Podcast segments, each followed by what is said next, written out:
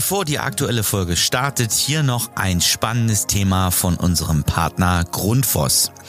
Viele von euch kennen sicher das Problem des hydraulischen Abgleichs bei Zweirohrheizungsanlagen und Fußbodenheizungssystemen. Mit der Grundforce Go Balance App wird dieser Prozess revolutioniert. Diese innovative App von Grundfos ermöglicht es, den Abgleich per Fernzugriff durchzuführen und bietet euch gleichzeitig die Möglichkeit zur Erstellung von Berichten direkt an Ort und Stelle. Die Grundfos Go Balance App ist somit nicht nur ein nützliches Tool, sondern auch ein echter Zeitsparer. Schaut euch die App mal an, ladet sie im App Store kostenlos runter und testet sie dann einfach mal. Aber jetzt zur aktuellen Folge. Bevor die aktuelle Folge startet, noch ein kleiner Tipp in eigener Sache. Hört doch mal in den SHK Radio Podcast rein. Jede Woche erwarten euch spannende Gäste und interessante Gespräche in unserem Sanitär-, Heizungs- und Klimapodcast. Aber jetzt zur aktuellen Folge. Ihr hört die SHK News. Hallo und herzlich willkommen zur neuesten Ausgabe der SAK News, eurem Podcast für aktuelle Entwicklung in der Welt der Sanitär-, Heizung und Klimabranche. Mein Name ist Florian Leupelt, ja, und in dieser Episode werfen wir einen Blick auf die Ergebnisse einer kürzlich durchgeführten ja, Test von Stiftung Warentest bezüglich der Luft-Wasserwärmepumpen. Die Stiftung Warentest hat erstmals sechs Modelle von Luft-Wasserwärmepumpen getestet, darunter Marken wie Daikin, Mitsubishi, Stiebel, Weiland, Fissmann und Wolf.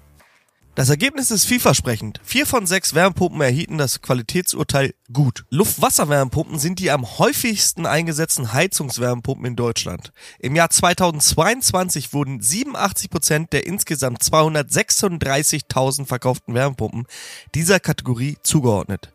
Die gute Nachricht ist, dass diese Technologie nicht nur umweltschonend ist, sondern auch technisch ausgereift. Alle sechs getesteten Modelle können ein Einfamilienhaus beheizen und einige eignen sich sogar schon für wenig gut gedämmte Häuser mit herkömmlichen Heizkörpern als Wärmeübertragungssystem. Bei einem Mustergebäude von einem Wärmebedarf von 150 Kilowatt pro Quadratmeter und Jahr und einer Wohnfläche von 140 Quadratmetern konnten die effizientesten Luft-Wasser-Wärmepumpen von Fiesmann und Wolf den Bedarf mit nur 4.950 bzw. knapp 5.000 Kilowattstunden elektrischer Energie pro Jahr decken. Es ist jedoch wichtig zu beachten, dass der Stromverbrauch der Wärmepumpen zwischen 4.950 und 6.510 Kilowatt pro Jahr variiert. Dies entspricht einem Unterschied von etwa 460, 480 Euro pro Jahr bei einem Strompreis von 30 Cent pro Kilowattstunde. Die Stiftung Warentest gibt an, dass dieser Betrag bei einem hohen Strompreis von 40 Cent pro Kilowattstunde so noch höher ausfallen könnte. Die vergebenen Qualitätsurteile entsprechen der Reihenfolge des jährlichen Strombedarfs zur Beheizung des Mustergebäudes. Interessanterweise verwenden drei von vier mit gut bewerteten Geräte das natürliche Kältemittel Propan, also R290, was auf eine besonders hohe Effizienz hinweist. Ein weiterer wichtiger Aspekt bei der Auswahl einer Luft-Wasser-Wärmepumpe ist das Betriebsgeräusch. Vier der sechs getesteten Wärmepumpen schnitten in der Geräuschprüfung gut ab, während zwei befriedigendes Ergebnis erzielt haben. Es ist jedoch erwähnenswert, dass die tatsächlichen Betriebsgeräusche von den Herstellerangaben abweichen können. Abschließend rät Testleiter Peter Schick vor dem Einbau einer Wärmepumpe den Abstand zum Nachbargebäude zu prüfen und die Ausrichtung sorgfältig zu planen. Schallschutzhauben und Standfüße können dabei helfen, Geräuschprobleme zu minimieren. Für weitere Informationen in dem vollständigen Wärmepumpentest empfehlen wir die Ausgabe 10 2023 der Zeitschrift Test oder besuchen Sie ganz einfach www.test.de.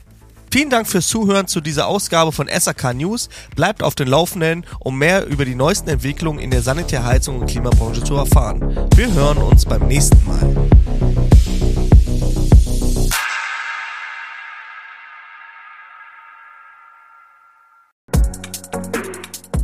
Dies ist eine Folge von SHK Radio und den Heizungsbauern aus Leidenschaft. Produktion und Redaktion übernimmt HSN Podwave.